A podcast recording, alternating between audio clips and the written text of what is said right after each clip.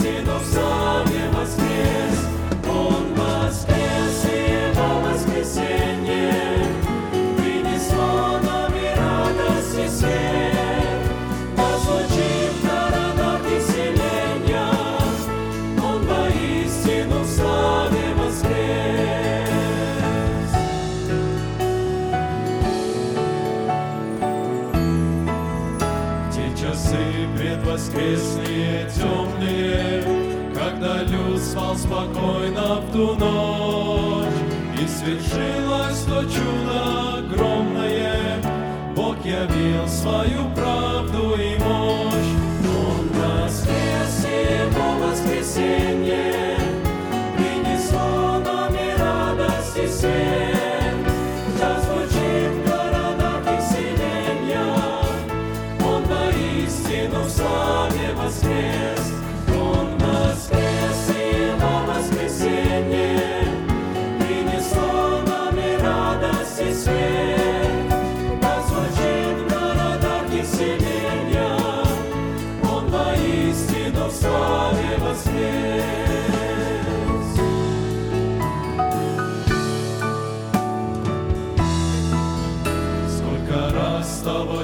Часа приказано С примирением наград и угроз А воскресшим молчать было сказано Что во славе воскрес наш Христос.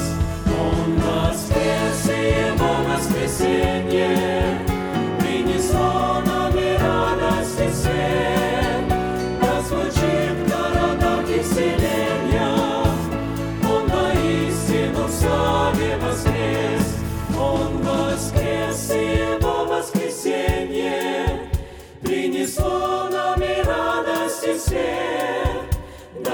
Звучит в городах и селениях, Он воистину славе воскрес.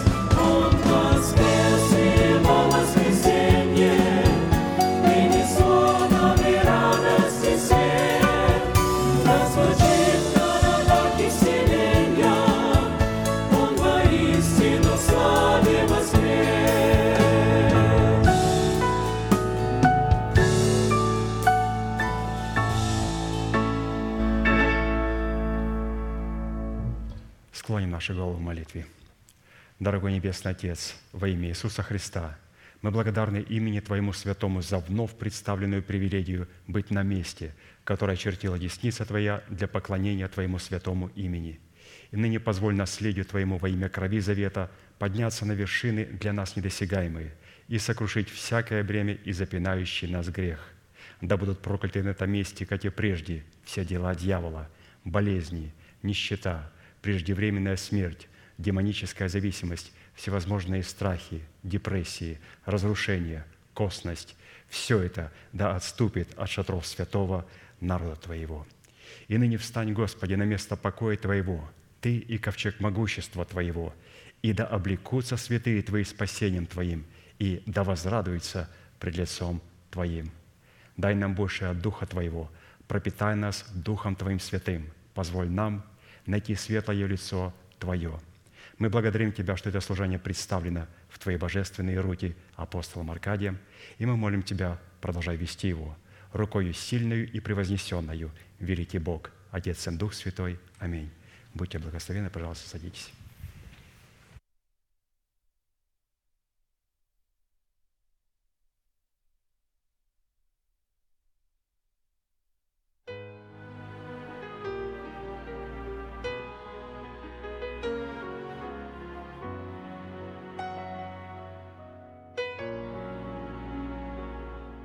in peace like a river attendeth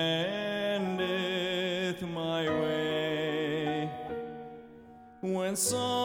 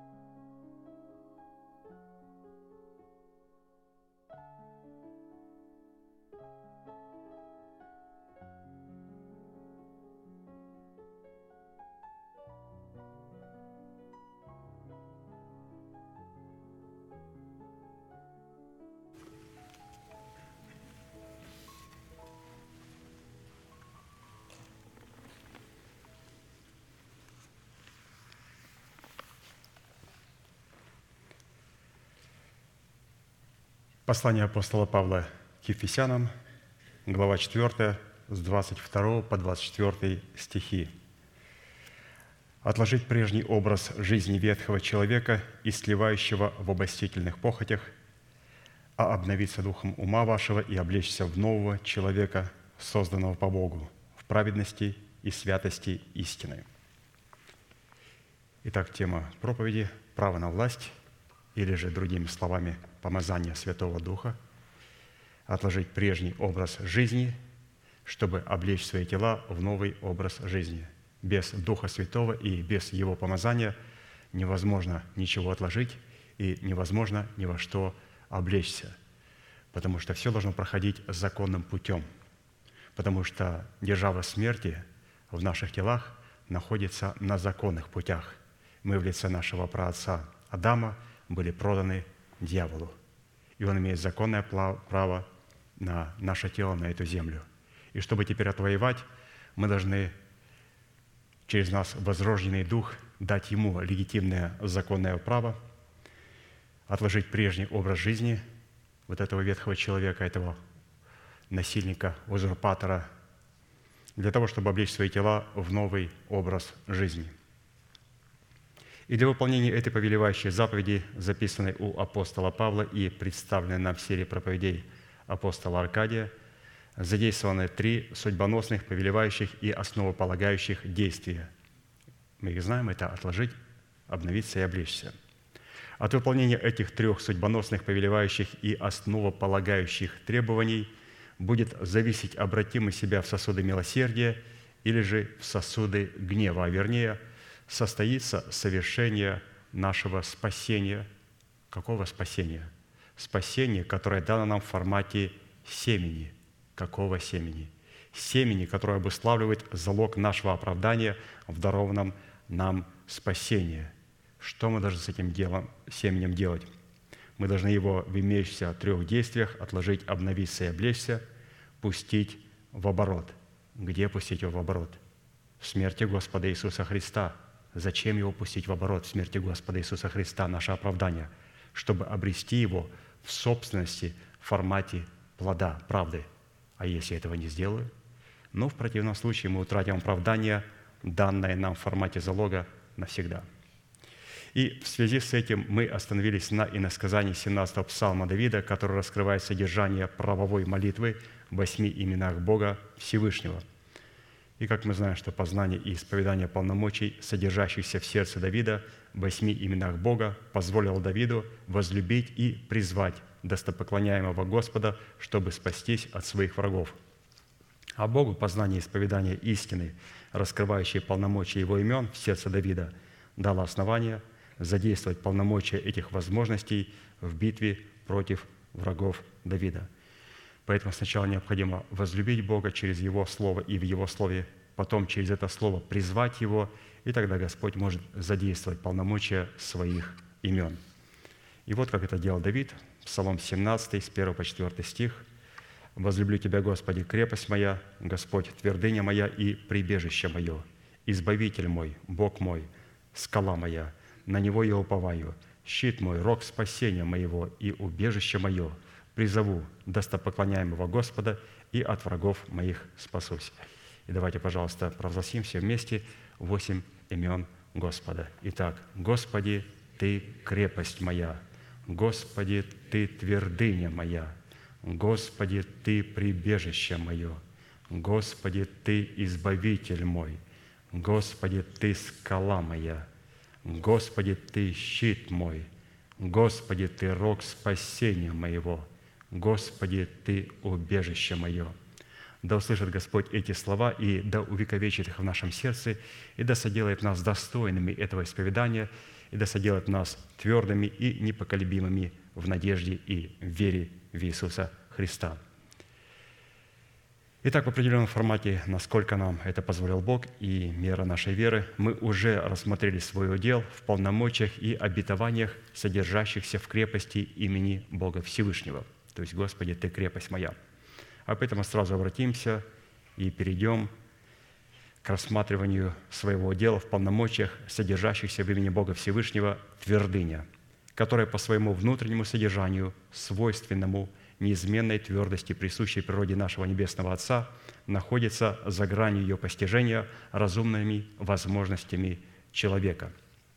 Итак, в Писании определение «твердый» по отношению к природе и природному свойству Бога Всевышнего окрашивается в такие оттенки, как твердый – это стойкий, крепкий, здоровый, мудрый, испытанный, укорененный, крепко утвержденный, непоколебимый – постоянный, неиссякаемый, продолжительный, бесстрашный, непроницаемый, исполненный силы Святого Духа. А вот свойство слова «твердыня» по отношению имени Бога Всевышнего находит себя в Писании в таких определениях, как твердыня – это камень, скала, тяжесть, гиря и вес.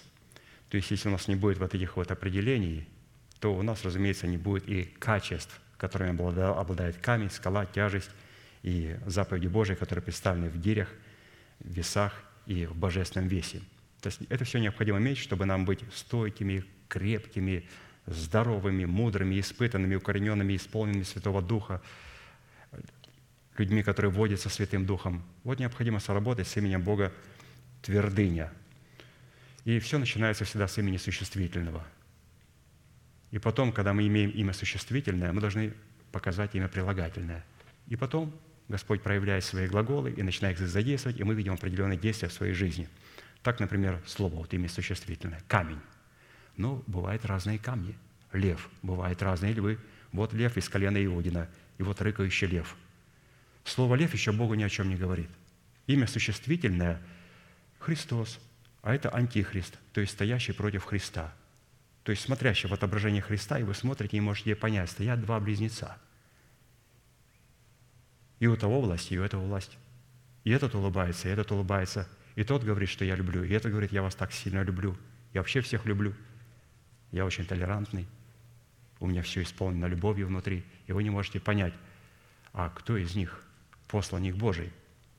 Надо переходить к именам прилагательным, которые покажут внутреннее качество. Антихрист будет говорить как дракон. До тех пор, пока его уста, извините, до тех пор, пока его пасть закрыта, вы не определите антихриста. Когда Христос открывает уста, сразу идет а, наставление слов Отца. Когда Антихрист открывает, вы никогда не увидите наставление Отца. Он будет говорить свои личные откровения. Он будет полностью противоположностью Христа. Поэтому, если мы говорим слово «камень», то какой камень для нас? Это камень испытанный, краеугольный, драгоценный и крепко утвержденный. И какие он действия производит, верующий в него не постыдится. Итак, вот чтобы задействовать нам глаголы Божии, что верующий в него не постыдится, Господь, я не постыжусь Тебя. Вот нам необходимо верить в него как в краеугольный, драгоценный, крепко утвержденный камень. Таким образом, в полномочиях имени Бога твердыня сокрыта способность Всевышнего судить или взвешивать на весовых чашах своего правосудия всякое сотворенное им творение, чтобы дать возмездие каждому в соответствии его веса. А посему обладать полномочиями Всевышнего, содержащимися в твердыне Его имени, это обладать властью на право судить как самого себя, так и тех людей, которые находятся под нашей ответственностью, но только в границах заповедей и уставов Господних. Или же взвешивать как слова свои и поступки на весовых чашах правосудия Всевышнего, так и слова и поступки людей, которые находятся под нашей ответственностью. То есть это там, где проявляет себя Бог твердыня – Писание таки говорит, чтобы а, в кисе твоей, то есть в твоем поясе, в котором носили золото, серебро, деньги, чтобы в поясе твоем не было двоякой гири, маленькой и большой, и чтобы в доме твоем не была ефа, это мера измерения, большая и маленькая. Гири твои и ефа твоя должны быть точные и правильные, потому что мерзок перед Богом всякий человек, делающий неправду – то есть люди, у которых двоякие гири, Писание говорит, что вот мерзок такой человек Богу. В другом месте говорится, что жертвоприношение нечестиво – мерзость перед Господом. И также, кто уклоняет свое ухо от слышания Слова Божьего, закона, того молитва и мерзость. Почему молитва его мерзость? Потому что он уклонил свое ухо от слышания закона, и он не имеет правильной гири. Он судит так, как ему кажется правильно. Вот когда не было судей в Израиле, не было царя, Каждый судил так, как ему казалось правильным. А я, согласно Писанию, вижу так. иногда вот я вот был, давно это было, а, общение святых, и один там, вот, а я, согласно Писанию, вижу так, а другой говорит, а я вижу, согласно Писанию, так. Ну, такие братья, ну, такие. И вот они видят, согласно Писанию. И вдруг один скромный человек, который не был проповедником, давно это было, сказал, вы знаете, нас а, пастор учит вот так. Пять минут это была тишина за столом, полная тишина. Мы забыли, что оказывается у нас есть церковь, оказывается у нас есть пастырь, оказывается у нас есть истина, и эта истина у нас представлена в конспектах. Я так понимаю, а я так вижу, а ты как понимаешь. Казалось бы, люди столько слышат, и вот обратите внимание, как необходимо постоянно возбуждать здравый смысл – то, кем мы наставлены. Если мы забудем человека, которым мы наставлены, вот от этого служения останутся рожки до ножки в течение 12 месяцев. Если мы забудем человека, которым мы наставлены. Поэтому это необходимо помнить.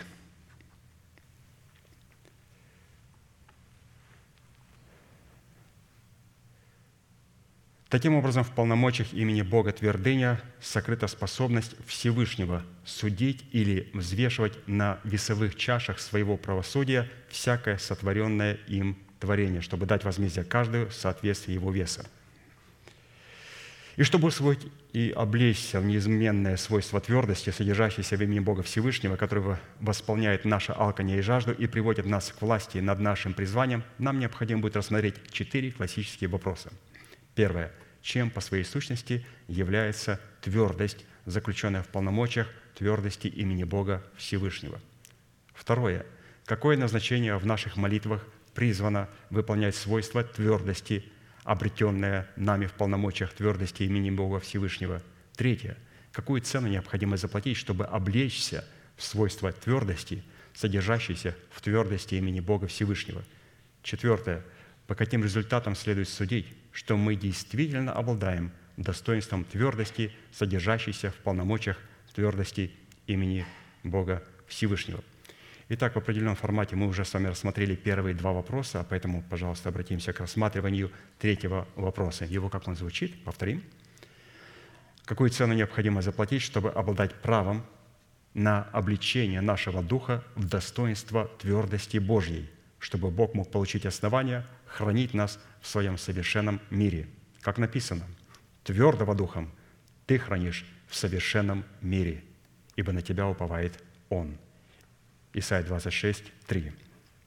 И мы с вами прошли определенные цены. Мы сейчас их прочитаем и сразу перейдем а, к четвертой цене. Цена первого условия за право обладать твердостью Бога в своем духе состояла в насаждении самого себя в Доме Господнем. Псалом 91, 13, 16. «Насажденные в Доме Господнем, они цветут во дворах Бога нашего. Они в старости плодовиты, сочные и свежи, чтобы возвещать, что праведен Господь, твердыня моя, и нет неправды в нем». То есть плодовитость, сочность и свежесть нужна для того, чтобы иметь способность возвещать, что Господь – твердыня моя, и нет неправды в нем. Хотя наше тело и наше состояние может говорить совершенно противоположное. Но если мы не исповедуем этого, и в то же время мы достигли седины, старости, но мы не исповедуем это, но у нас есть здоровье, то Писание не называет такого человека плодовитым, сочным и свежим. Мы с вами согласились увидеть твердыню Бога в характеристиках Слова Божия, потому что Бог все свои характеристики, и та характеристика как твердыня, Он сокрыл ее в Слове. Зачем Он сокрыл ее в Слове? А потому что как мы с вами, святые, сможем явить твердость Бога без Слова? Слово – это семя – которое сеется в меня, и потом из него произрастает твердость Бога. Поэтому Бог все свои характеристики поместил в Слово, передал Духу Святому. И Дух Святой сказал, мне нужна земля, в которую сеять надо. Он говорит, это будет мой сын. Он говорит, это даже земля быть в прямом смысле мертвая. Он говорит, он будет мертвый. Для того, чтобы это семя, которое мы приняли, могло стать плодом. Вот вот этой землей, вот этим прахом, разумеется, имеется в виду Христос. Для чего? Чтобы мы, люди тленные, могли поместить воскресение Христова в наши тела. Он пришел ради нас и умер, чтобы забрать наше тление и передать нам нетление через то, когда Он в нашу тленную почву поместит Слово в своем формате откровения, обетования Божия и произрастит там силу воскресения – Цена второго условия за право обладать твердостью Бога состоит в том, чтобы являть милость сосудом милосердия. Добрый человек милует и взаймы дает, он даст твердость словам своим на суде. И под этим добрым человеком подразумевается как Христос, так и наш новый возрожденный от Бога человек, который представляет интересы Христа в нашем естестве. Цена третьего условия за право обладать твердостью Бога содержится в хождении по путям Господним – 3 Царств 11.38.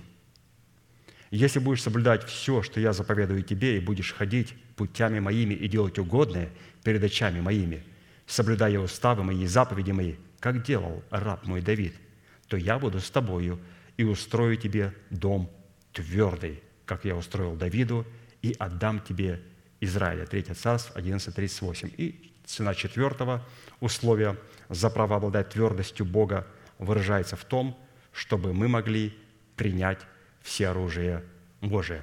Вот на этом мы сегодня остановимся более подробно. Ну, все оружие Божие, оно будет, конечно же, это слово направлено к воинам молитвы, к святым, которые молятся, а этими воинами молитвы являемся мы с вами, и поэтому нам необходимо облечься в это все оружие, как воинам молитвы.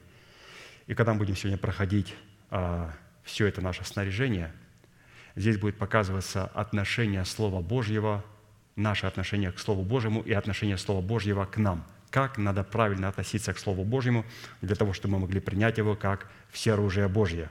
Как к этому Слову должен относиться наш дух, как к этому Слову должна относиться наша душа и как к этому Слову должны относиться наши уста, которые всегда все портят. Как? Потому что воин молитвы – это человек, который облегся все оружие Божие, и у него должно быть правильное отношение к Слову Божьему.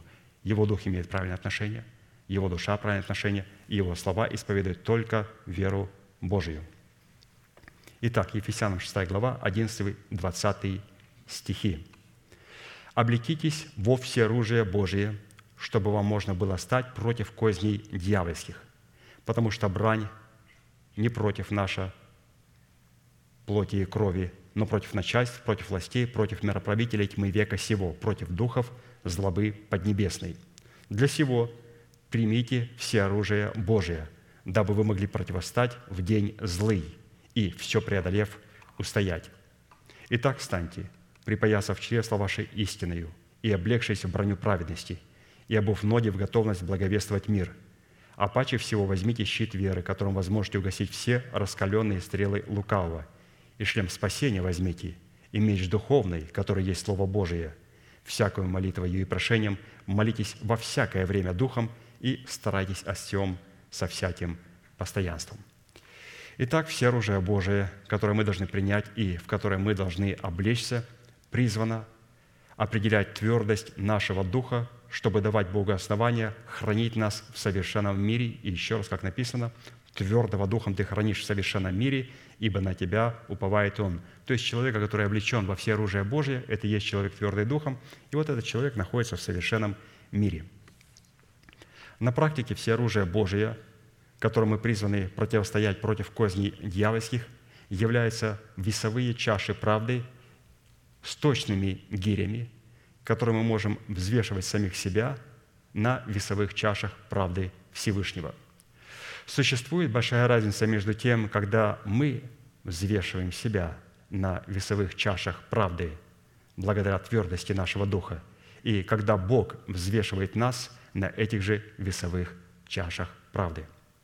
Когда мы взвешиваем себя на весовых чашах правды, мы являем смирение послушании заповедям Господа. А вот когда Бог взвешивает нас на весовых чашах правды – тогда Он смиряет нас, попирая гордыню нашего плотского ума. Исходя из этого определения, мы понимаем, что насколько важно взвешивать самого себя. Не других людей, а вот взвешивать самого себя. И через это мы являем смирение перед Богом и послушание Его заповедям. И если мы это не делаем, тогда Господь начинает нас через Свое Слово взвешивать. И Здесь, разумеется, он начинает попирать нашу гордыню, нашего плоского ума для того, чтобы нас смирить и каким-то образом спасти, отвратить нас от какого-то дела беззаконного, от смерти, от пропасти, когда Он начинает взвешивать нас. А когда Он взвешивает, Он начинает смирять. Ну, конечно же, Господь хотел, чтобы мы себя взвешивали – чтобы мы себя взвешивали, чтобы ему это не делать. А мы это делаем, приходя на собрание, всякий раз, когда мы слышим Слово Божие, мы начинаем проверять себя и взвешивать себя согласно этого Слова Божия. Но если мы этого не сделаем, Господь тогда будет нас смирять и взвешивать своим Словом. И оно будет ранить нас, приносить нам боль. Поэтому надо делать это самому. Например, вот говорится о том, что есть меры для священного помазания. И в мира для священного помазания, которым помазывались только тела первосвященника и священников, которые ходили в присутствие Божие, Писание говорит, там должен быть такой элемент интересный присутствовать. Смирно самоточное. Вот возьми смирный самоточный 50 стеклей. То есть что такое смирно самоточное? Это смола, которая сама выделяется из дерева. Но если смола не выделяется из дерева, Господу через Слово Божие надо будет надрез на этой коре сделать, чтобы дерево начало плакать. и вместе со слезами начнется выделяться смирно. Но Господь сказал, что не эта смирно нужна для того, чтобы помазывать людей на вхождение в присутствие Бога для воина молитвы. Должна быть смирно самоточная. То есть человек должен сам себя взвешивать и судить согласно Писанию. Конечно же, это хорошо, когда Давид сказал после своего обличения, что «пускай обличает меня праведник, это лучший елей, который не повредит голове моей». И это хорошо. Конечно же, когда праведник обличает, он смиряет гордыню нашу, наш плотской ум, и мы являем эту смирну. Но Господь все-таки сказал, что хорошо было бы, чтобы мы себя смиряли, и мы себя взвешивали на весах правды, для того, чтобы это смирно и этот елей был самоточный. А он будет самоточен только тогда, когда мы обращаем Слово Божие не к нему, не к ней, не к ним, а к самому себе. А посему, исходя из имеющегося повеления, следует, что если мы не примем все оружие Божие, у нас не будет никакой возможности противостоять в день злой, против козней дьявольских. И чтобы дать ясное и исчерпывающее определение всеоружию Бога и его практическому применению против козней дьявольских, нам необходимо будет ответить на ряд вопросов. Первый вопрос. Какими критериями следует определять злой день, чтобы противостоять козням дьявольским и, все преодолев, устоять? Второе. Какими критериями определяются козни дьявольские, которым мы призваны противостоять всеоружием Божьим? Третье. Чем является оружие в достоинстве пояса истины – и каким образом мы призваны задействовать оружие пояса истины в день злой против козней дьявольских. Четвертое. Чем является оружие в достоинстве брони праведности и каким образом мы призваны задействовать оружие брони праведности в день злой против козней дьявольских. Пятое. Чем является оружие в достоинстве обуви на ногах и каким образом мы призваны задействовать оружие обуви на ногах в день злой против козней дьявольских. Шестое. Чем является оружие в достоинстве щита веры и каким образом мы призваны задействовать оружие щита веры в день злой против козней дьявольских. Седьмое. Чем является оружие в достоинстве шлема спасения и каким образом мы призваны задействовать оружие шлема спасения в день злой против козней дьявольских. Восьмое. Чем является оружие в достоинстве меча духовного – который есть Слово Божие, и каким образом мы призваны задействовать оружие меча духовного в день злой против всех козней дьявольских.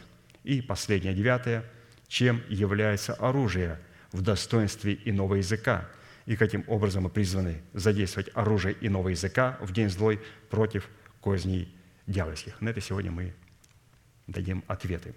Итак, только при получении правильных ответов – которые обнаружили себя в откровениях Святого Духа, открывающего истину Писания в нашем сердце, мы сможем определить конкретную цену, которую мы призваны заплатить, чтобы стать обладателями твердого Духа. И перейдем сразу к первому вопросу. Итак, вопрос первый.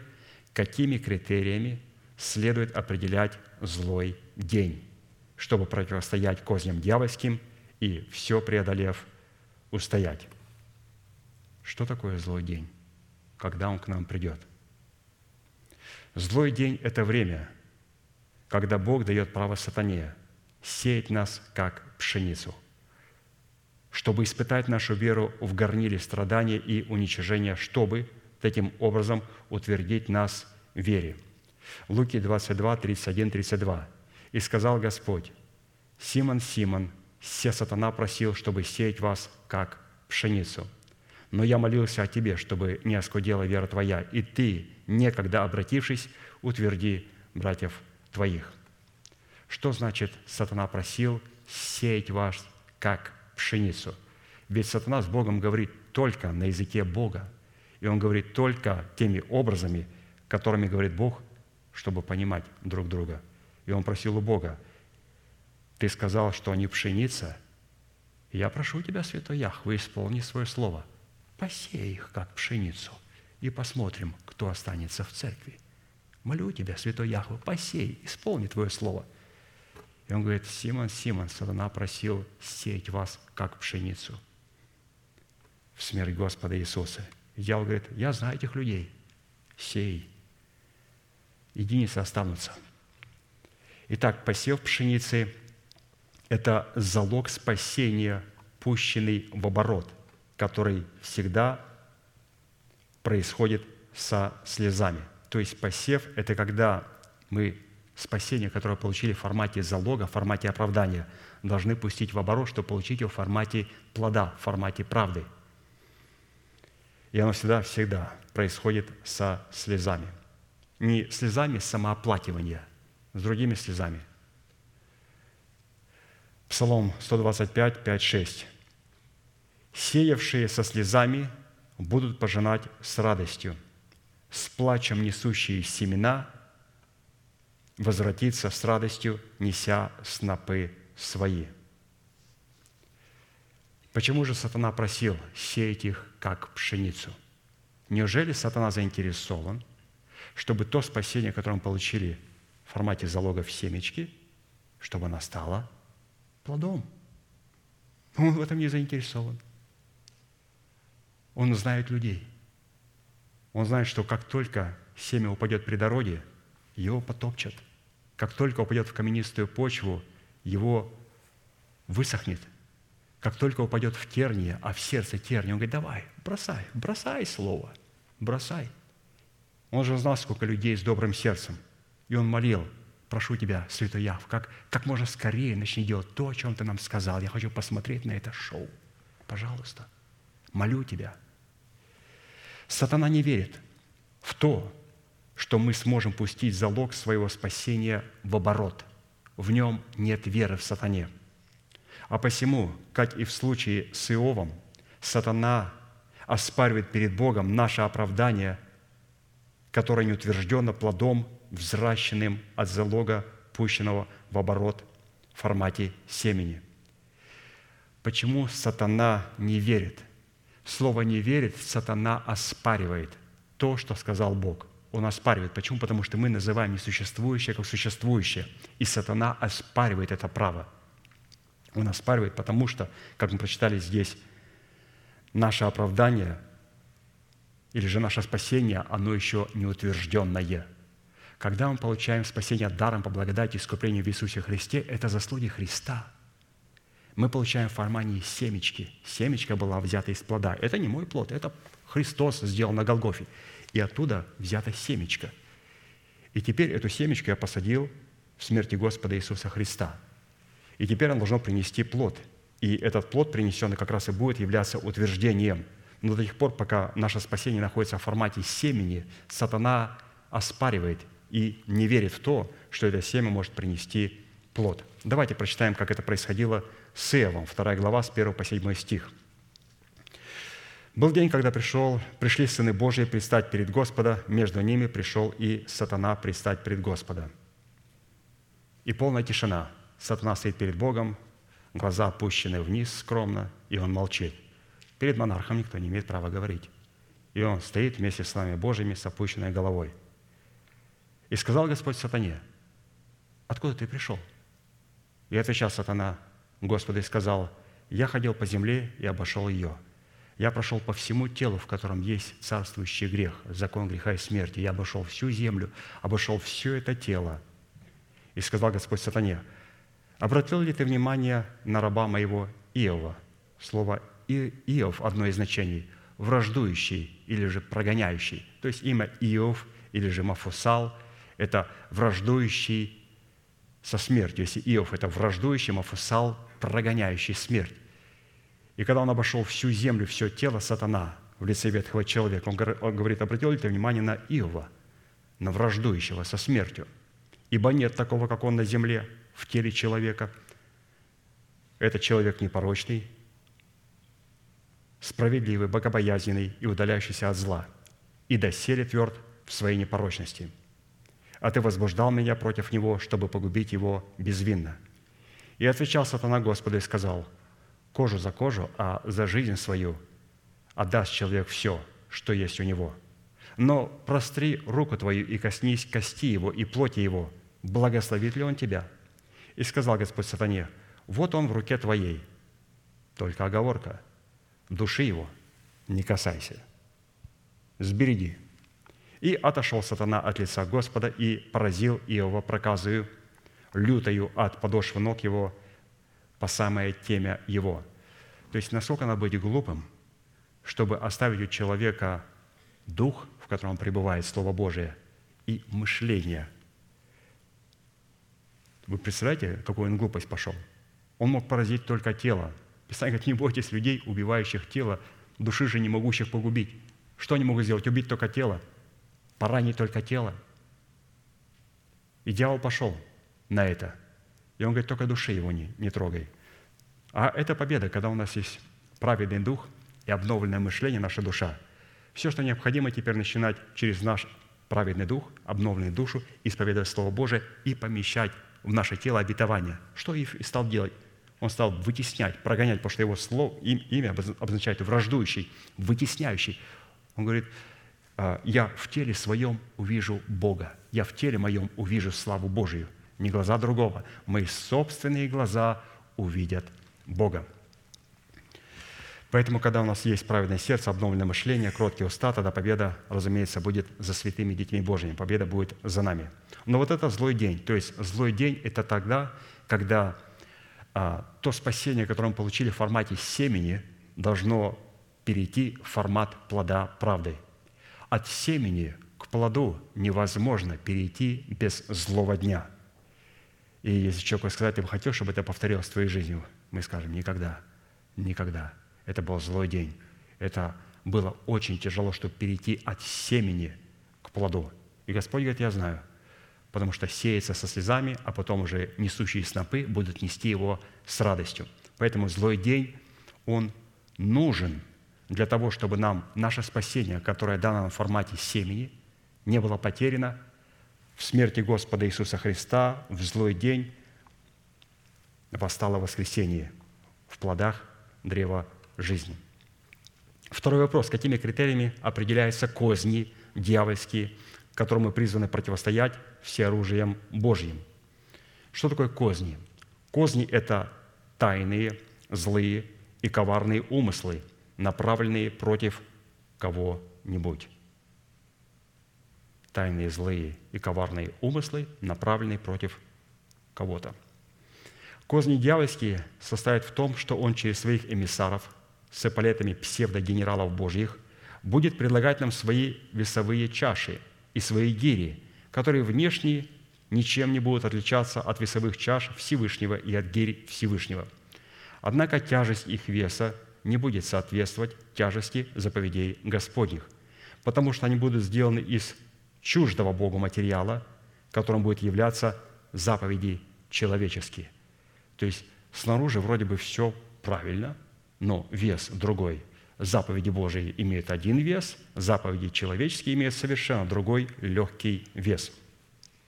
Исайя 8, 20. «Обращайтесь к закону и откровению. Если они не говорят, как это слово, то нет в них света». Невозможно принимать и использовать в битве против козней дьявольских все оружие Божие в формате ничего не говорящих нашему сердцу лозунгов – которому мы не можем дать ясного и исчерпывающего определения и практического применения. То есть воин молитвы – это человек, который должен иметь заповеди Божьи, а не человеческие заповеди, которые предлагаются нам в формате красивых лозунгов, красивых фраз, за которыми ничего не стоит, и у них нет никакого веса, и которые предлагают, разумеется, эмиссары сатаны.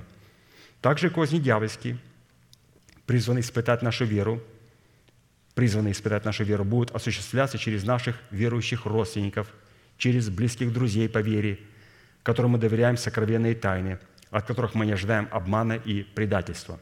Псалом 37, 12, 16. «Друзья моя, мои и искренне оступили от язвы моей, и ближние мои стоят вдали. Ищущие же души моей ставят сети, и желающие мне зла говорят о погибели моей – и замышляют всякий день козни. А я, как глухой, не слышу, и как немой, который не открывает уст своих. И стал я, как человек, который не слышит и не имеет в устах своих ответа. Ибо на Тебя, Господи, уповаю я. Ты услышь, Господи, Боже мой». Вот иногда вот это самый лучший ответ. Он говорит, что я был как глухой и как немой. Человек, который не слышал, и человек, который не отвечал. И, разумеется, здесь эти козни дьявольские, как мы слышали, будут осуществляться через а, людей близких, на которых мы рассчитываем, но через которых также дьявол может осуществлять определенные нападки на нас. То есть, если в первом а, случае мы рассматривали козни дьявольские, которые идут непосредственно от эмиссаров сатаны, от людей беззаконных и нечестивых, то также это происходит через наших близких родственников, через душевных людей. Они тоже являются лучшими инструментами в руках у обольстителя, чтобы причинить нам боль. Ну, вот здесь псалмопевец говорит, «Я был глухой, ничего не слышал, и не мой, который не открывает уст своих». И Писание говорит, что Господь услышал меня. Что Он услышал? Он просто не отвечал. Вы знаете, что когда вас проклинают, и вы просто как глухой и немой реагируете, это самая лучшая проповедь. Это самая лучшая молитва. Это одна из самых лучших молитв. Иисус сказали, ты ли не отвечаешь мне? Ты знаешь, что в моей власти помиловать тебя или погубить тебя? Ты ли не говоришь со мною? Иисус улыбнулся и говорит, у тебя нет никакой власти. Ты имеешь эту власть только потому, что тебе дал ее мой Отец. Вот и весь его ответ. Третий вопрос. Чем является оружие в достоинстве пояса истины? И каким образом мы призваны задействовать оружие пояса истины в день злой против козней дьявольских? Пояс истины – это образ доброго мышления, в котором разумная сфера нашей души поставлена в добровольную зависимость от разумной сферы нашего нового человека, от нашего духа – бодрствующего и размышляющего над благовествуемым словом истины. 1 Петра 1, 13, 21. «Посему, возлюбленные, припоясав чресла ума вашего, бодрствуя, совершенно уповайте на подаваемую вам благодать в явлении Иисуса Христа. Как послушные дети, не сообразуйтесь с прежними похотями, бывшими в неведении вашем, но по примеру призвавшего вас святого, и сами будьте святы во всех поступках. Ибо написано, будьте святы, потому что я свят. И если вы называете отцом того, который нелицемерно судит каждого по делам, то со страхом проводите время странствования вашего, зная, что нетленным серебром или золотом, искупленного от суетной жизни, перданное вам от отцов, но драгоценную кровью Христа, как непорочного и чистого агнца, предназначенного еще прежде создания мира, но явившегося в последние времена для вас – уверовавших через Него в Бога, который воскресил Его из мертвых и дал Ему славу, чтобы вы имели веру и упование на Бога. Образ нашего мышления, образ нашего мышления, потому что здесь говорится, припоясай себя истиной Божьей, то образ нашего мышления определяет предмет нашего поиска, стремление к предмету нашей цели и предмет нашего поклонения. То есть через это мы определяем, есть ли у нас пояс истины, то есть что является предметом или же нашей целью, как мы ее достигаем и кому мы поклоняемся. Если мы полагаем, что являемся детьми Божьими, но наши мысли вращаются вокруг земного и тленного только богатства, предметом нашего поиска являются деньги, а предметом поклонения – без мамона. Притча 23, 7. «Каковы мысли в душе человека, таков и он». Богатство нетленное содержится в целях Бога, состоящих в деле искупления нашего духа, нашей души и установления нашего тела. Вот истинное богатство. Что такое тленное богатство? Оно может сделать богатым наше тело. Нетленное богатство. Оно может сделать богатым наш дух. Через наш дух оно может сделать богатым нашу душу. И мы сможем преуспевать так, как преуспевает душа наша. То есть как апостол говорит, я хочу, чтобы ты преуспевал, но только при одном условии. Так, как преуспевает у тебя обновленное мышление, точно как преуспевает у тебя душа. Поэтому искупление нашего духа, нашей души и установление нашего тела очень важны. Когда мы делаем решение и отрекаемся от зависимости тленного богатства и начинаем размышлять, в чем состоит богатство нетленное, и искать его в истине воскресения Христова, мы даем основание Святому Духу сокрыть нас во Христе Иисусе. Колоссянам 3, 1, 4. Итак, если вы воскресли со Христом, то ищите горнего, где Христос сидит одесную Бога. О горнем помышляйте, а не о земном, ибо вы умерли, и жизнь ваша сокрыта со Христом в Боге. Когда же явится Христос, жизнь ваша, тогда и вы явитесь с Ним во славе».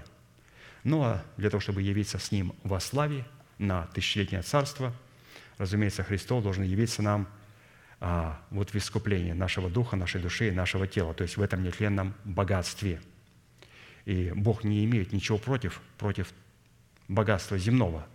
Он не против, чтобы мы жили ну, в хороших домах и ездили в наших хороших машинах. Он никогда не был против этого. Но он был, чтобы это богатство было наряду с другими богатствами. И его богатство начинается с духа. Богатство, которое находится в духе, богатство, которое находится в душе, и только потом богатство, которое находится для тела. То есть Бог ничего не имеет против. И это есть богатство нетленное. И туда тоже включается тело. Четвертое. Чем является оружие в достоинстве брони праведности? И каким образом мы призваны задействовать оружие брони праведности в день злой против козней дьявольских? Итак, броня праведности – это исповедание веры нашего сердца в то, кем является для нас Бог во Христе Иисусе, что сделал для нас Бог во Христе Иисусе и кем являемся мы для Бога во Христе Иисусе. Римлянам 3, 20, 26. Делами закона не оправдается перед ним никакая плоть, ибо законом познается грех. Но ныне, независимо от закона, явилась правда Божья, о которой свидетельствуют закон и пророки. Правда Божия через веру в Иисуса Христа во всех и на всех верующих, ибо нет различия, потому что все согрешили и лишены славы Божьей, получая оправдание даром по благодати Его искупления во Христе Иисусе, которого Бог предложил в жертву умилостивления в крови Его через веру для показания правды Его, в прощении грехов, соделанных прежде, во время долготерпения Божия к показанию правды Его в настоящее время, да явится Он праведным и оправдывающим верующего в Иисуса. Вы скажете, какой насыщенный текст. Все вот это и есть броня праведности. Исповедуя, кем являемся для Бога во Христе Иисусе, мы пускаем в оборот серебро оправдания, полученное от Бога даром по благодати. И когда наш оборот становится прибытком в плоде нашего духа, мы облекаемся в броню праведности. То есть обратите внимание, как это происходит. То есть какое отношение опять, когда мы получаем нашу праведность или же наше спасение от оправдания в формате праведности, и когда мы облекаемся в праведность, вот это и есть броня праведности. Или другими словами, плод, взрощенный нами – взращенный нами, он является как раз броней праведности. Пускать в оборот серебро оправдания, чтобы облечься в броню праведности, это, во-первых, почитать себя мертвым для греха, живым же для Бога во Христе Иисусе, и, во-вторых, называть несуществующее в нашем теле державу жизни, как уже существующее. То есть вот, пожалуйста, броня праведности откуда начинает себя проявлять. Вот Аврааму Бог вменил праведность. То есть что такое вменил? Дал наперед – дал авансом. Что-то он сделал такое, что Богу понравилось, и говорит, я тебе даю авансом наперед праведность. Теперь возрастай в праведности. И что интересно, что невозможно прийти от оправдания к праведности, если Бог не вменит эту праведность нам сейчас. Мы не сможем двигаться, потому что мы не двигаемся вот так. Мы двигаемся вот так. Религиозные люди от оправдания к праведности действуют вот так вот – вот быть во Христос, да? Все, начинаем двигаться. Постимся, молимся, даем десятину, ходим в собрание, не пропускаем, осуждаем тех, которые не такие, как мы. И заставляем всех посвящать себя на служение так, как я посвящаю. У Бога это не происходит так. Оправдание. Бог меняет в праведность. И теперь мы смиряемся перед Богом со смиренным сокрушенным духом, приходим Его совершенству мы по какой шкале с вами работаем? Религиозной или же Христовой шкале? Писание говорит, что в книге Откровения, что у саранчи была броня. И эта броня были как брони железные. И шум от этой брони, от этих крыльев был как стук колесниц, как войска большого. То есть здесь представлена другая совершенно броня – есть броня у праведника, а есть у лжеправедника. У лжеправедника броня представлена в книге Откровения с саранчой, которая была покрыта железной броней. Что такое железная броня? Железная броня – это когда вот в формате железа, когда человек судит внешнее, но не судит самого себя. Праведник, который двигается по верхней шкале, он не судит, он судит самого себя, и когда он судит самого себя, он осуждает в этот раз и в этом случае мир. И поэтому мы видим о том, что она тоже производит это чешуя, саранчи, которая пришла из бездны, эта броня ее производит сильный шум. Они тоже исповедуют определенное слово. И они тоже что-то говорят. Есть шум. И Писание говорит, что этот шум они производят через свои крылья, и также у нее, у этой саранчи были хвосты, которые как бы у скорпионов. И в хвостах их было жало. И они имели власть вредить людям пять месяцев – то есть вот от этой саранчи необходимо избавиться. То есть эта саранча определяется, если у нас саранча, если мы душевные, у нас такая саранча есть. То есть у нее есть хвосты, у нее есть хвосты, и в этих хвостах есть жало. И оно рассчитано только на то, чтобы причинять ближнему боль. Поэтому необходимо от этой саранчи нам избавиться для того, чтобы облечься в броню праведности. Хорошо. Пятое. Вопрос. Чем является оружие в достоинстве обуви на ногах? И каким образом призвано задействовать оружие обуви на ногах в день злы против козней дьявольских? Обувь на ногах, обуславливающая готовность нести благовестие миру, это наша способность быть светом для мира. Так и написано, Матфея 5, 14, 16. «Вы свет миру, не может укрыться город, стоящий наверху горы, так да светит свет ваш перед людьми, чтобы они видели ваши добрые дела и прославляли Отца вашего Небесного. Когда свет светит во тьме, тьма не может его объять или же не может победить его, в то время как свет всегда побеждает любую тьму. Даже маленькая свечка, когда она заходит в помещение, она побеждает моментально тьму, каким бы большим помещением не было. Нам следует знать, что находясь в состоянии младенчества или душевности, мы не можем являться светом, о котором здесь написано. Потому что в таком состоянии мы увлекаемся всяким ветром учения по лукавству человеков и по хитрому искусству обольщения. В силу этого мы не можем принимать того, что от Духа Божьего, потому что почитаем его безумием. И не можем разуметь духовные вещи, потому что о всем надобно судить духовно. Так и написано 1 Коринфянам, 2 глава, 14, 16. Человек, у которого нет вот этой а, обуви на ногах этого света. Душевный человек не принимает того, что от Духа Божья, потому что он почитает это безумием и не может разуметь, потому что о всем надобно судить духовно. Но духовный судит о всем, а о нем судить никто не может. Ибо кто познал ум Господень, чтобы мог судить его? А мы имеем ум Христов.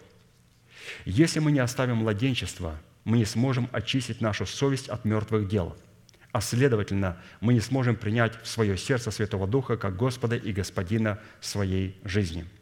Находясь в таком состоянии, что бы мы ни предпринимали в отношении добродетели и служения Богу, все это будет рассматриваться Богом злом, и мы будем носителями козней дьявольских.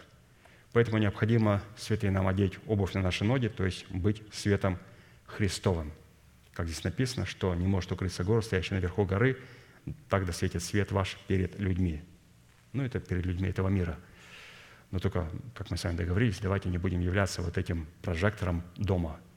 Писание говорит, что зажегший свечу не ставит под сосуд, но ставит ее на подсвечнике, чтобы свеча светила у себя дома. Поэтому если я попытаюсь быть прожектором у себя дома, но я просто разгоню всех из своего дома. То есть я, понимаете, а, я понимаю, Здесь я вынужден читать эти откровения Божии и представлять, например, э, полномочия пастыря Аркадия. Ну, дома я, например, так вот, как сейчас читаю, я так не разговариваю со святыми у себя дома. Я не разговариваю так. Моя проповедь – это личный пример. Вот, вот и все. Все. Я никогда не обличаю, никого не отчитываю. Ну, я могу там, например, поговорить как-то или что-то, но а, обратите внимание, где прожекторы, где город, который стоит на горе, который видит весь мир, и где свечечка, которая а, там еле горит и мерцает дома. Вот такой свет у нас должен быть дома. Поэтому а, мы должны так относиться. То есть вот, вот быть такой свечкой и не быть дома таким непонятным каким-то религиозным прожектором. Шестое. Чем является оружие в достоинстве щита веры? И каким образом мы призваны задействовать оружие щита веры в день злой против козней дьявольских? Щит веры – это исповедание веры Божьей, пребывающей у нас в сердце в достоинстве клятвенных обетований Бога. Раскаленные стрелы лукавого, которые возможно угасить щитом веры, это слова, обвиняющие нас в том, чего мы не делали, и также в том, что мы сделали, но сожалеем об этом и каемся, и уже покаялись в этом. То есть вот что делают раскаленные стрелы лукава. Они нас обвиняют в том, что мы не сделали, и также в том, что мы сделали, но в чем мы покаялись, этот грех был брошен в забвение. Псалом 56, 3, 5. «Воззову к Богу Всевышнему, Богу, благодетельствующему мне. Он пошлет с небес и спасет меня, посрамит ищущего поглотить меня. Пошлет Бог милость свою и истину свою. Душа моя среди львов. Я лежу среди дышащих пламенем, среди сынов человеческих, у которых зубы, копья и стрелы, и у которых язык – острый меч». Но желательно, чтобы такого, конечно, в церкви не было. Чтобы у нас не были языки острые, как меч, и у которых зубы, как копья и стрелы. Итак, слово «щит» в отношениях Бога с человеком в Писании употребляется как защитник или как живая защита, которая возводится Писанием в достоинство воинского оснащения. И назначение или цель такого щита призвана Богом защищать нас как от добрых, воинов Иисуса Христа, воинствующих в Его интересах от различного рода врагов в лице проклятий, произведенных грехом. То есть мы ищем защиту от Бога, а также от всякого обольщения. Давайте посмотрим, что значит вот эта защита, живой щит. Во-первых, щит служит нам, служит нам для того, чтобы защищать нас от святого гнева Божия. То есть Он нам предлагает свой щит, чтобы защитить нас от святого гнева своего.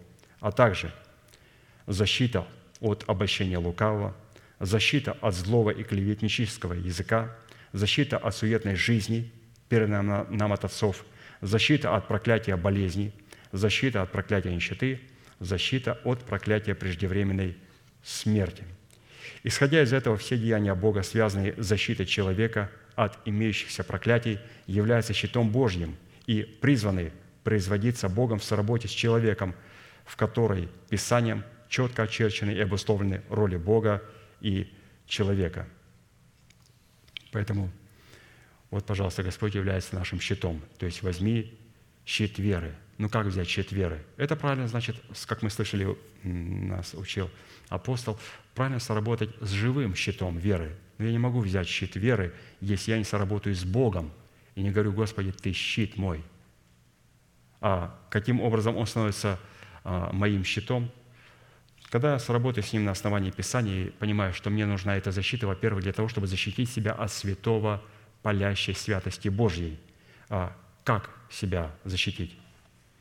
Вот Псалмопевец говорит, если бы ты скрыл меня в преисподней, пока пройдет гнев твой, положил мне срок, а потом вспомнил бы обо мне, вот было бы хорошо. Вот смотри, где он скрывается от гнева Божьего.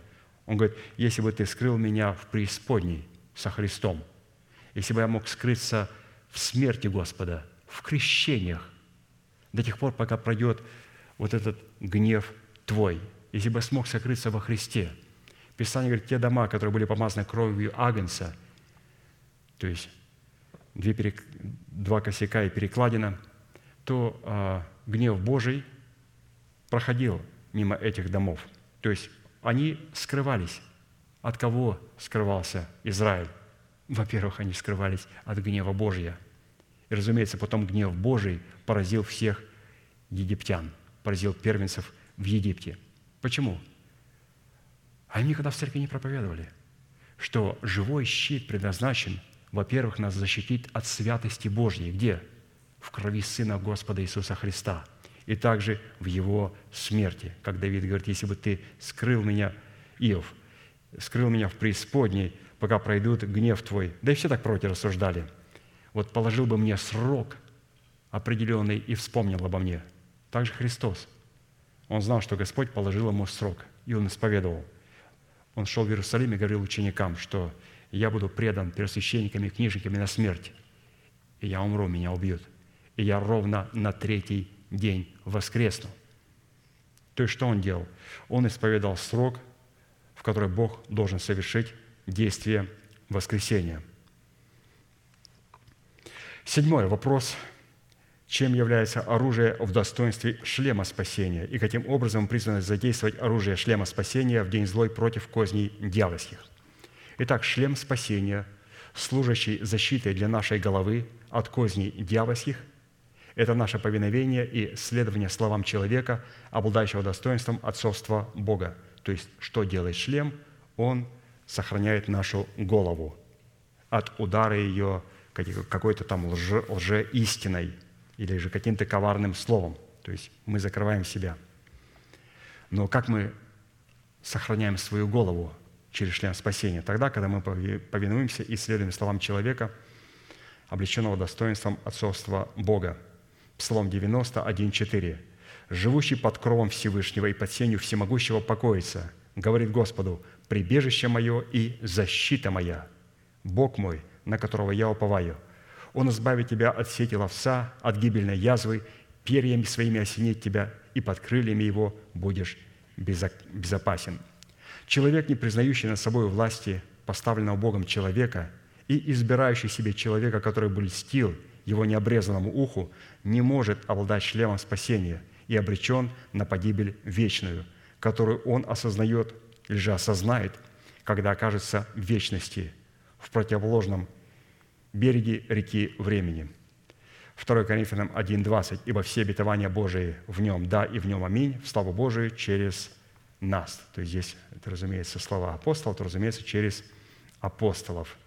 Вот, пожалуйста, как сработает – шлем спасения. То есть, обратите внимание, мы с вами согласились увидеть в этом все оружие Божье наше отношение к Слову Божьему. Как к нему относится Дух? Как к этому Слову относятся наши уста? Чтобы наши уста не были жалом скорпионов, чтобы мы своими устами благословляли, а не проклинали наследие Божие. У нас же есть списочек большой, кого можно проклинать. У нас же есть большой списочек. Болезни, немощи, депрессии, разрушения. Вот список большой. Вот туда направлять а, все желание излить свое негодование. Туда. В некоторых больших институтах или же в бизнесах а, люди понимают, что они работают в бизнесе, и они иногда очень часто недовольны своим боссом. И вот там есть специальная такая комната, там стоит такая большая гирька и говорит, ну, если ты хочешь там, ну, пыл свою выпустить, вон там есть гирька, пойди побей ее. Это в Японии, так и в Азии. И они приходят и бьет, бьет, бьет, бьет, бьет, а потом выходит, улыбается и поклоняется перед своим начальником. У нас есть кого убить. И есть кого уважать. Японцы как-то додумались до этого. А мы, христиане, не можем до этого додуматься –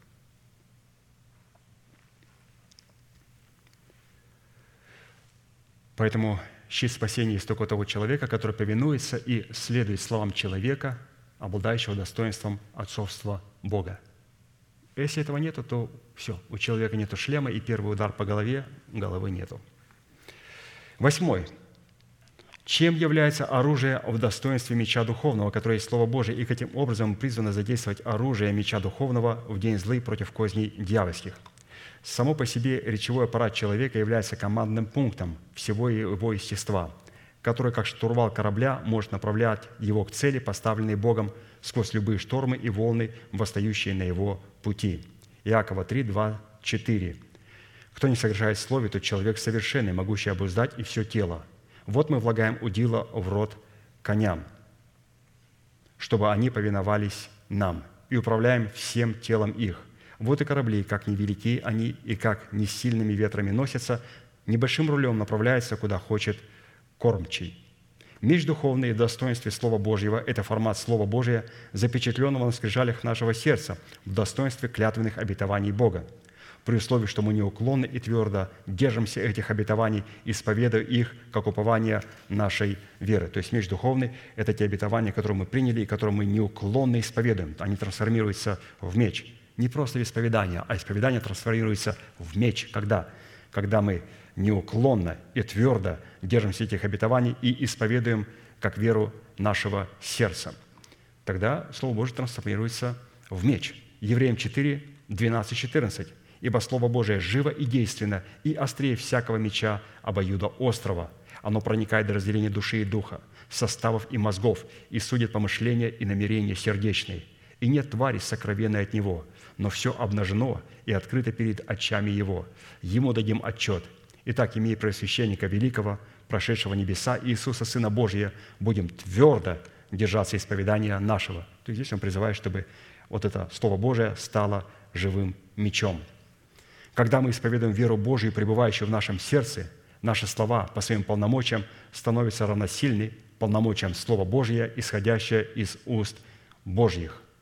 Псалом 126, 3, 5. «Вот наследие от Господа – дети, награда от Него – плоть чрева. Что стрелы в руке сильного, то сыновья молодые.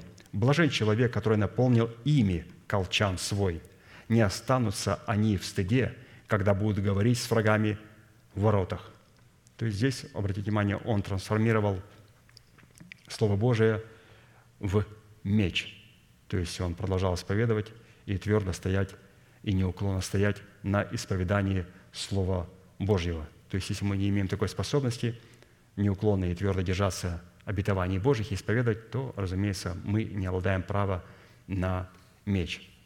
А чтобы это делать, необходимо, чтобы Слово Божие, оно вначале произвело работу в нас. Оно, как меч обоюдоострый, проникает до разделения души и духа, составов и мозгов, и судит помышлений и намерений сердечных. То есть посмотрите, как далеко заходит Слово Божие. Оно заходит в самую глубину. Для чего? Мы же, святые, согласились с вами исповедовать веру нашего сердца. И это не просто, мне понравилась эта мысль обетования. Буду молодым, буду снова красивым.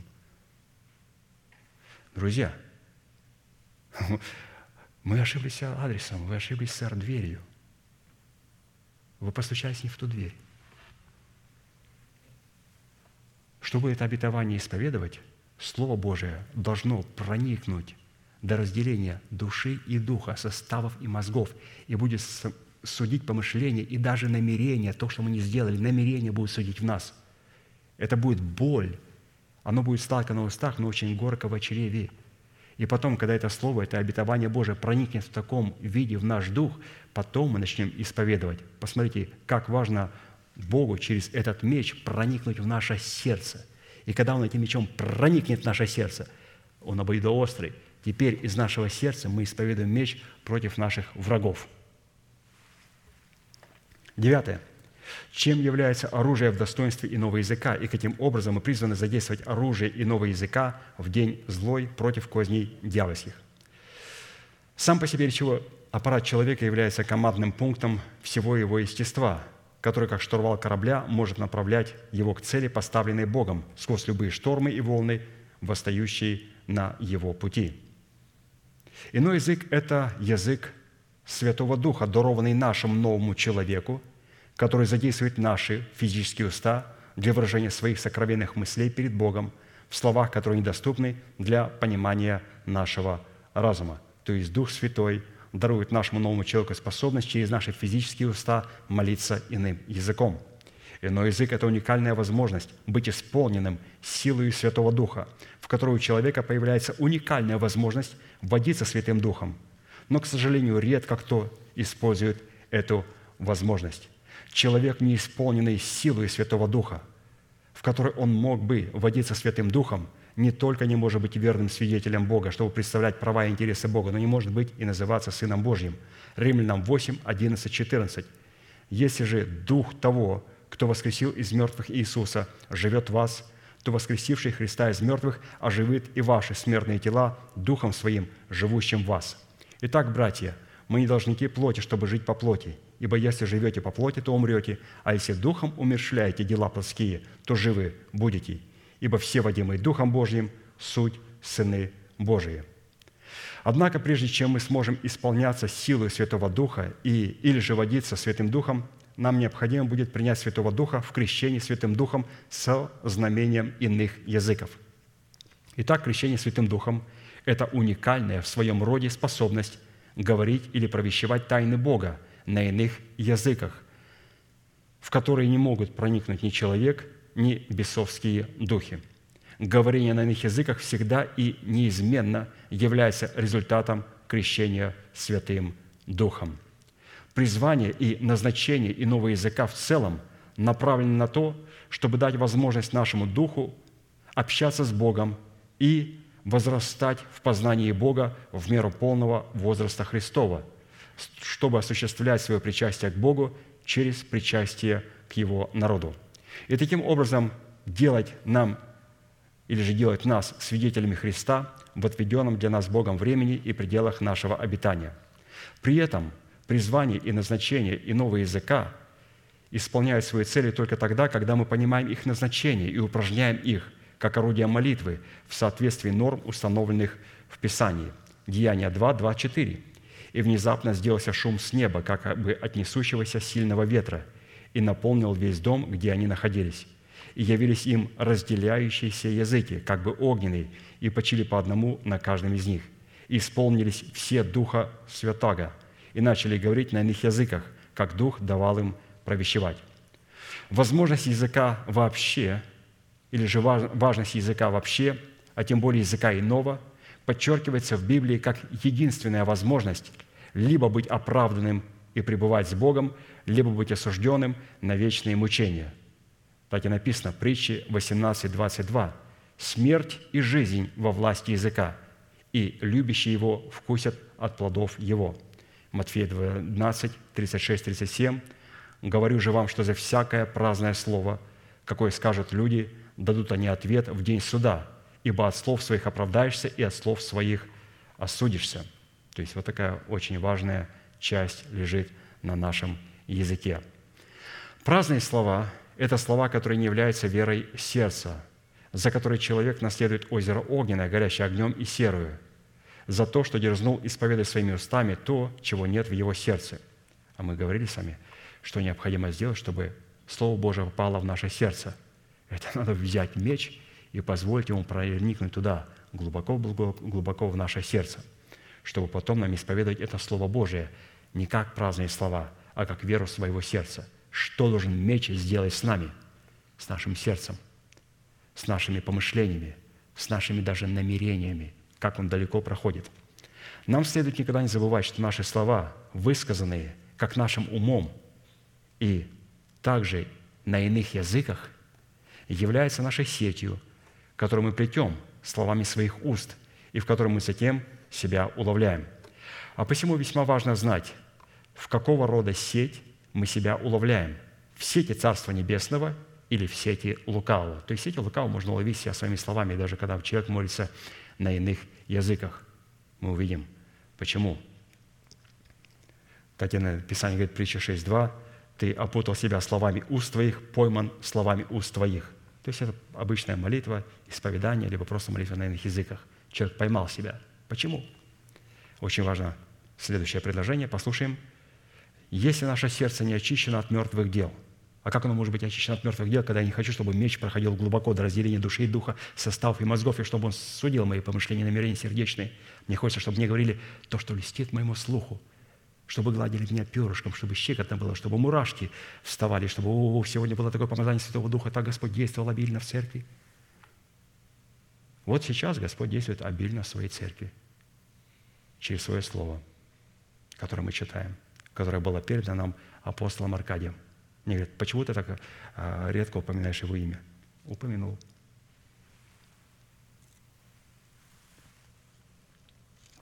Поэтому я вначале предупреждаю о том, что я читаю конспекты нашего пастыря, и где он говорит, что «мне, я» – это не «мне» и «я», это не «я».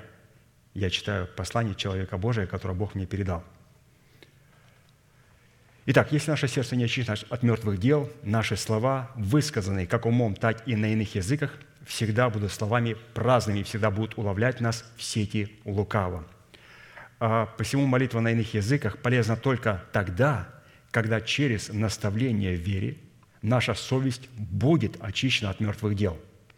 Только благодаря правильному использованию оружия иного языка мы становимся поклонниками Бога в своем духе и исполнителями Его воли, которая направлена на реализацию обетований Бога, относящихся к преддверию нашей надежды, призванной быть условием и гарантией для встретения Господу на воздухе. 1 Коринфянам 13, 1, 8. Читаю выборочно. «Если я говорю языками, человеческими и ангельскими, а любви не имею, то я имею звенящее или кимвал звучащий. Любовь никогда не перестает, хотя и пророчества прекратятся, и языки умолкнут, и знания упразднится». Ну вот нам необходимо, святые, явить вот такую любовь Божию для того, чтобы Господь мог нечто через нас делать. И вот в этом последнем аспекте я очень для себя подчеркнул важно, святые, насколько важно, чтобы наше сердце было приготовлено к молитве. Молимся ли мы на нашем языке родном, в том наречии, в котором мы родились, или молимся мы на иных языках, зависит от нашего сердца, насколько мы позволили Слову Божьему проникнуть в наше сердце. Если там есть мертвые дела, то мы через иной язык уловляем себя в сети. Писание говорит, что Иной язык, он очень уникальный. Это тот момент, когда мы можем молиться всякую молитву во всякое время, со всяким постоянством о всех святых. Ну как молиться о всех святых? Ну как молиться на всех, за всех святых? Писание говорит, что вот молиться на иных языках духом, во всякое время молясь духом, со всяким постоянством о всех святых. Поэтому, учитывая, что святых там много, и ну как мне молиться за всех – вот Господь дал уникальную возможность молиться на иных языках. Человек, который не имеет возможности говорить на иных языках, я должен разочаровать вас. Вы не можете молиться за всех человеков. Если вы можете молиться за себя, дай Бог. Или за тех, за кого вы несете ответственность, может быть, вы очень лимитизированный человек. И я сожалею вам. И я сожалею тем, кто говорит на иных языках, но который забыли этот конспект, который нам передал апостол Аркадий. Я вам тоже сожалею.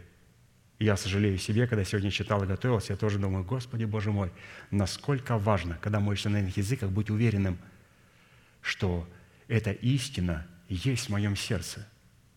И когда у меня есть правильная истина в сердце, я начинаю молиться на иных языках, Бог использует вот этот наш язык для того, чтобы сделать нечто в этом мире – для того, чтобы разрушить Советский Союз, необходимо было, чтобы несколько людей, говорящих на язык, языках, пришли на то место, на котором партия провозгласила Россию страной социализма, где Ульянов, Ленин провозгласил. Они встали же на это место. Им дали место, их окружили работники КГБ. Говорят, пожалуйста. Там стоит полиция, машины. Помолитесь, мы хотим послушать. Говорит, пожалуйста, без проблем. Взяли за руки, братья, молимся, и начали молиться. И Советский Союз рухнул. Это не были русские, это не были славяне, это не были украинцы, белорусы. Это были люди с этой страны. Какая есть сила у иного языка, но только при одном слове святые, если в нашем сердце есть истина. А чтобы этой истине попасть, необходимо принять ее как меч, чтобы оно прошло глубоко-глубоко в наше сердце. И потом, когда оно пропадет глубоко-глубоко в наше сердце, потом этот же меч начнет глубоко-глубоко попадать в наши мысли, в наше мышление. И потом наши уста станут мечом. Вот Писание говорит, вот Слово Божие на коне белом, которое праведно судит. И он мечом у своих убьет Антихриста Христос. Вот чтобы убить Антихриста, этот меч заходит через благовествуемое Слово – Слово Божие трансформируется в слова учителя. Слова учителя в формате его слова, которое меня обличает, трансформируется в моем слове, в моем сердце Слово Божие, причиняет мне боль. Причинив боль, я причиняю боль своему разуму надменному, и потом мой разум, будучи смиренный, начинает исповедовать Слово Божие, и Слово Божие выходит и поражает врагов. Какой путь у Слова Божия? Какой путь? Этот меча, чтобы ему выйти и поразить врага.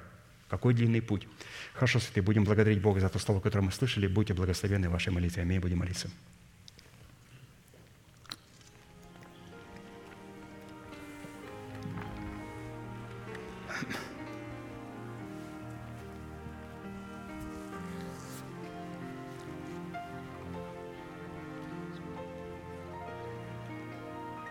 Господь, мы благодарим Тебя, что Ты являешься нашей крепостью, Ты являешься нашей твердыней и нашим прибежищем. Ты являешься избавителем нас, Господь, который избавил нас от всякого рода проклятия, от болезни, от нищеты, от преждевременной смерти. Мы благодарим Тебя, Господь, за то, что Ты являешься скалой, скалой, Господь, на которой мы сегодня уповаем. И все наше, Господь, упование, вся наша надежда находится, Господь, в Тебе. Мы благодарим Тебя, Господь, что Ты являешься нашим щитом. И мы, Господь, скрываемся в Тебе, в Твоей божественной защите. Ты являешься рогом нашего спасения, и Ты являешься, Господь, нашим убежищем. Я благодарю Тебя со святыми Твоими, Господь, на этом святом месте, на месте, Господь, которое и на котором лежит память имени Твоего святого. Мы благодарим Тебя, Господь, что враг через нечестивых и беззаконных людей неоднократно пытался разрушить это место, украсть это место, предать забвению это место. Но Ты, Господь, сохранил память своего святого имени на этом месте. Ты позволил, Господь, чтобы на этом месте продолжалось, Господь, торжество Твоей жизни, Твоего воскресения. Ты дал нам, Господь, эту великую возможность собираться на этом месте, потому что Ты, Господь, стал для нас нашей твердыней и твердым прибежищем нашим. И мы благодарим Тебя, Господь, что когда мы пришли на это место, мы сделали решение избавиться от всякого убежища лжи и от всякого места укрывательства, в котором мы хотим скрыть и спасти свою душу и сокрыть свой интеллект. Господь, мы сегодня сделали решение открыть себя для Слова Божьего, и мы молим Тебя, чтобы сегодня этот меч обоюдоострый проник глубоко до разделения души и духа, составов и мозгов, и мог осудить все помышления и намерения сердечные в нас во имя Сына Твоего Иисуса Христа. Мы благодарим Тебя, Господь, что Ты положил не только печать и место памяти на этом месте, Ты, Господь, позволил и нам обладать этой памятью, и Ты поставил, Господь, свою божественную печать на нас, познал, Господь, своих, и да отступит от неправды всякий, исповедующий имя Господа. Мы благодарим Тебя, Господь, что мы сделали это решение отступить от всякой неправды. Мы благодарим Тебя, Господь, что мы сделали решение отложить прежний образ жизни ветхого человека и сливающего в бастительных похотях. Мы готовы, Господь, сделать и отвергнуть себя, и взять Твой крест и следовать за Тобою. Мы благодарим Тебя, Господь, что мы сделали решение отвергнуть все худое и избрать доброе, обратиться от идолов и служить Богу единому и истинному, свергнуть и скинуть в себя, Господь, всякое бремя и запинающий нас грех, для того, чтобы, Господь, иметь право потом облечься, облечься, Господь, в ризы спасения, за которые мы Тебя благодарим. Благодарим Тебя, Господь, за Тебя сон чистый и светлый, за одежды правосудия, за венец жениха и убранство невесты. Благодарим Тебя, Господь, что Ты сегодня облекаешь нас в представительную власть Слова Божия Господа Яхве Саваофа. И Ты хранишь нас, Господь, в Твоем совершенном мире. И Ты, Господь, создал эту атмосферу совершенного мира на этом месте, в этой церкви. И Ты создал, Господь, эту атмосферу совершенного мира в нашем твердом духе. Ты сказал, Господь, что твердого духом Ты хранишь в совершенном мире – и Ты позволил нам, Господь, обладать этой великой атмосферой. Ты позволил нам, Господь, сегодня насадиться в Доме Господнем, быть насажденным в Доме Твоем. И мы благодарим Тебя, Господь, за это право быть насажденными в Доме Твоем. И это происходит, Господь, тогда, когда мы благодарим Тебя за оправдание даром, которое получили даром по благодати и искуплению в Иисусе Христе. И небеса становятся, Господь, нашим домом – мы благодарим Тебя, Господь, что Ты позволил нам быть органической причастностью к телу Господа Иисуса Христа, к Твоему Сиону, к избранному Богом остатку. Ты позволил нам, Господь, стать органической причастностью добродетельной жены этих тесных врат, когда, Господь, мы стали обладать теми же характеристиками тесных врат, когда мы прошли, Господь, через них. И Ты позволил, Господь, нам также обладать смиренным и сокрушенным духом, трепещущим перед Словом Твоим – мы благодарим Тебя, Господь, что сегодня Ты нас милуешь и даешь нам взаймы. И Ты дал нам, Господь, эти прекрасные великие обетования. Благодарим Тебя, Отец, за Сына Твоего Иисуса Христа. Мы благодарим за эти три хлеба, за это спасение для нашего духа, для нашей души и для нашего тела. И мы сегодня, Господь, приняли их в свой дух, и мы молим Тебя, Господь, чтобы наш дух, который представляет интересы Господа Иисуса Христа, мог дать этот залог – И это откровение для нашей души и для нашего тленного тела. Мы благодарим Тебя, Господь, благодарим за это чудное обетование, которое находится сегодня у нашего духа. И мы молим Тебя, Господь, мы молим Тебя, Господь, чтобы Ты позволил, чтобы сегодня это обетование распространилось из нашего духа и покрыло нашу душу и стало печатью в нашем теле.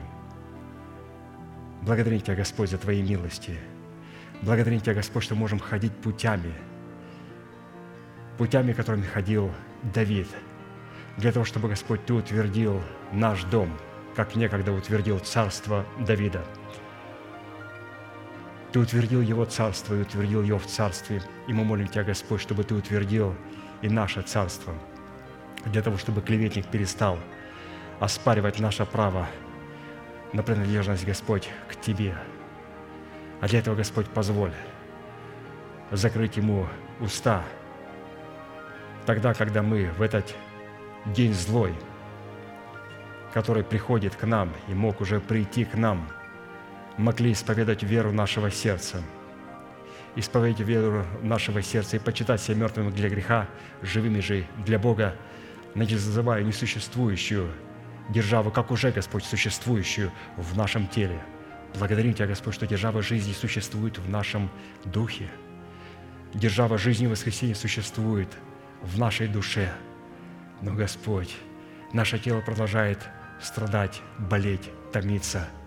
Мы видим, Господь, что в этот день злой, который сегодня, Господь, посещает Твоих святых, чтобы в этом дне злом дал победу – дал победу Твоим святым, Твоим детям Божьим, чтобы дьявол не имел никакого права претендовать на наше тело, чтобы держава смерти, которая некогда имела законное право на наше тело, могла с шумом быть неспровергнута из нашего тела и на ее месте могла восстановиться и утвердиться держава жизни и воскресения. Мы молим Тебя, Господь, за нашего пастыря, за нашего отца, за человека, который Господь нам передал эти драгоценные истины. Это обетование, Господь, в преддверии надежды, обетование воцарения воскресения в наших телах. Мы знаем, что враг недоволен тем, что Ты передал это откровение через этого святого человека. Но мы знаем, Господь, что это откровение находится в Его теле. И мы вместе сегодня с Ним благодарим как за Его тело и также за наши тела – что воскресение Христово утвердилось в наших телах. Да утвердится, Господь, Твое исцеление, да утвердится, Господь, Твоя божественная весна, да утвердится, Господь, Твоя жизнь, вечная жизнь в наших телах. Благодарим Тебя, Господь, и утверждаем, что не глаза другого, Господь, наши собственные глаза увидят великую славу Божию увидят Бога в нашем тленном теле. Да будет, Господь, явлено это великое знамение, да будет, Господь, явно оно для того, чтобы все враги Твои, клеветник, были посрамлены перед лицом Твоим. Мы молим Тебя, Господь, чтобы Ты посрамил Твоих врагов и явил силу Твоего завета, явил силу своего завета, обетование, которому Ты клялся Аврааму, Бога Исаака, Иакова. Ты, Господь, не есть Бог мертвых, но Бог живых. Ты есть Бог Авраама, Исаака Иакова. Ты есть Бог воскресения духа, души и тела. И мы сегодня прибегаем к Тебе, Господь, и обращаемся к Тебе во имя Сына Твоего Иисуса Христа. Ты есть Бог Авраама, Исаака Иакова, Господь. И мы благодарим Тебя, что мы знаем об этом, и мы сокрыли эту истину в своем сердце. И мы молим Тебя, Господь, чтобы Ты явил силу и полномочия жизни, потому что Ты не есть Бог мертвых, но Бог живых. Да наполнит, Господь, Твоя жизнь как она наполнила наш дух и нашу душу, да наполнит она и наше тело. Благодарим Тебя, Господь, за это право обладать, облекать себя в броню праведности, чтобы мы, Господь, могли противостоять против всех козней дьявола в этот день злой. И мы сегодня, Господь, молим Тебя, позволь нам защитить себя от всякого слова, которое предназначено для того, чтобы лишить нас этого чудного обетования, Господь. Мы, Господь, не отдадим это обетование, мы, Господь, твердо держим его. Ты сказал, что когда ты увидишь эту твердость, что мы твердо держимся Твоего обетования, и мы убедимся в том, что, Господь, не только мы тверды в непорочности нашей, когда мы увидим, Господь, что и Ты тверд в Слове Своем, и Ты явишь твердость словам Своим на суде. Так как мы, Господь, являем сегодня твердость словам Божьим в сокрытом нашем сердце в этой молитве, на этом суде. Мы молим, Господь, Тебя, чтобы Ты утвердил Твое обетование ровно так, как мы, Господь, сегодня утверждаем его на этом святом месте. Мы утверждаем, Господь, державу жизни и воскресения в наших телах.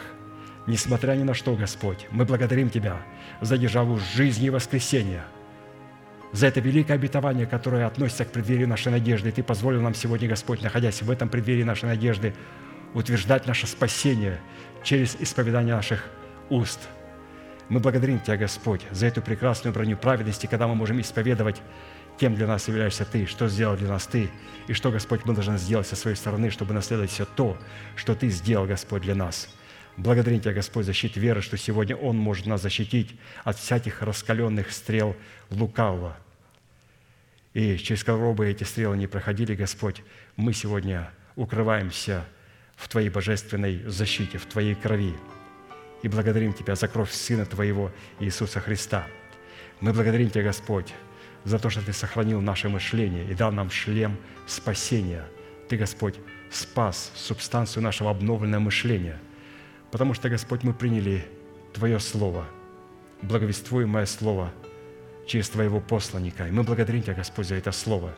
И принимая это Слово в свое сердце и обновляя свое мышление духом нашего ума, Ты покрываешь нашу голову и наше мышление – Твоей защитой. И мы благодарим Тебя, Господь, за эту защиту.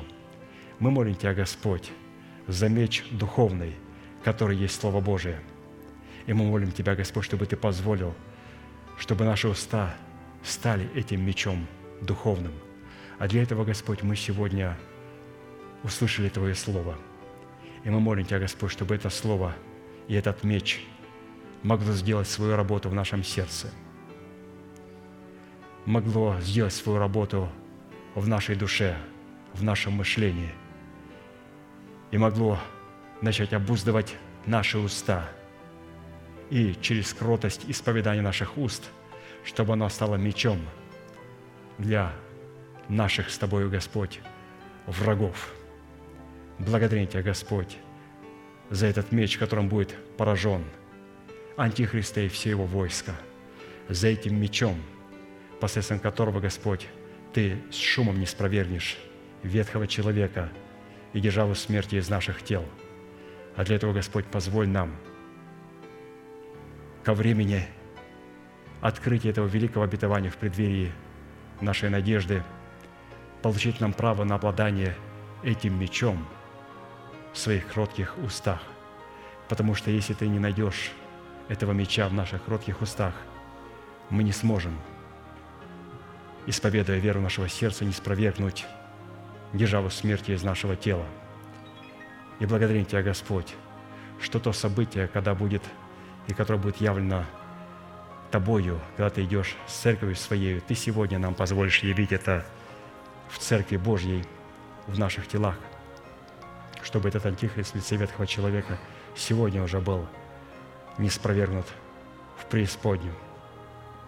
Сегодня, Господь, чтобы произошла эта победа. Но она не произойдет до тех пор, Господь, пока Ты не позволишь прийти године искушения, этому злому дню, когда все те обетования, которые были приняты в формате семени, и все то, что мы приняли в формате семени и залога, включая Духа Святого, станет нашим плодом вместе с Духом Святым, который в это время станет Господом и Господином нашей жизни. Мы благодарим Тебя, Господь, что Дух Святой от залога и от гостя станет вечным господином нашей жизни, потому что наши тела станут храмом, в котором благоволит обитать Бог. Благодарим Тебя, Господь, за эти откровения. Мы приготовим, Господь, Твое Слово к слышанию Слова Божия, которое Ты для нас приготовил. И мы молим Тебя, Господь, чтобы Ты наполнил нашего пастыря, брата Аркадия, способностью и возможностью проповедовать нам Слово Божие и находясь в вузах, как некогда находился Павел, который сказал, что он в вузах, продолжает с дерзновением уповать на Бога и совершать посольство Божие в вузах. Мы благодарим Тебя, Господь, благодарим Тебя, что человек Божий, да и каждый святой, который проходит через день злой, который находится сегодня в борении, в болезни, в немощи, в нужде от Господа, в Его помощи, но который провозглашает веру своего сердца. Ты, Господь, сказал, что это есть посольство, которое мы совершаем в вузах. Благодарим Тебя, Господь, за святых детей Божьих, которые могут представлять Твои интересы и совершать Твое посольство, находясь в тесных обстоятельствах. Благодарим Тебя, Господь, за них. Молимся за них сугубо, благословляем их из святого храма, и мы молим, чтобы все враги их и враги наши, и враги Божии были посрамлены перед Господом – и да будет поглощена смерть победою Божьей. И да будет благословено имя Святого Бога, Бога Отца и Сына и Святого Духа на этом святом месте, наш великий Бог, Отец и Дух Святой. Аминь. Отче наш, сущий на небесах, да святится имя Твое, да придет царствие Твое, да будет воля Твоя и на земле, как и на небе. Хлеб наш насущный подавай нам на каждый день, и прости нам долги наши, какие мы прощаем должникам нашим. И не веди нас во искушение, но избавь нас от лукавого, ибо Твое есть царство и сила и слава во веки. Аминь.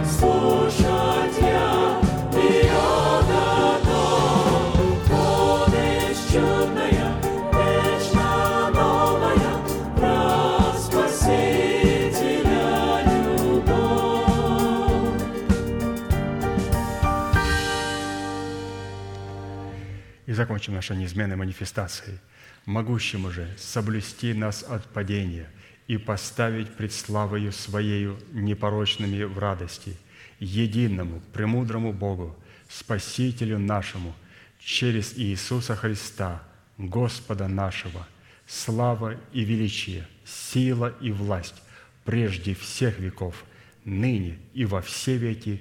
Аминь. Благодарю, святые, за ваше участие, за вашу молитву. А следующее собрание будет проходить на этом же месте с 10 до 12 молитва бдения, а также утром с 10 до 12 утренняя молитва и общее собрание с 12 до 2. Все, будьте благословенны в ваших жилищах и в пути вашем. Ну, можете поприветствовать друг друга, как принято у нас говорить, нашим пастырем.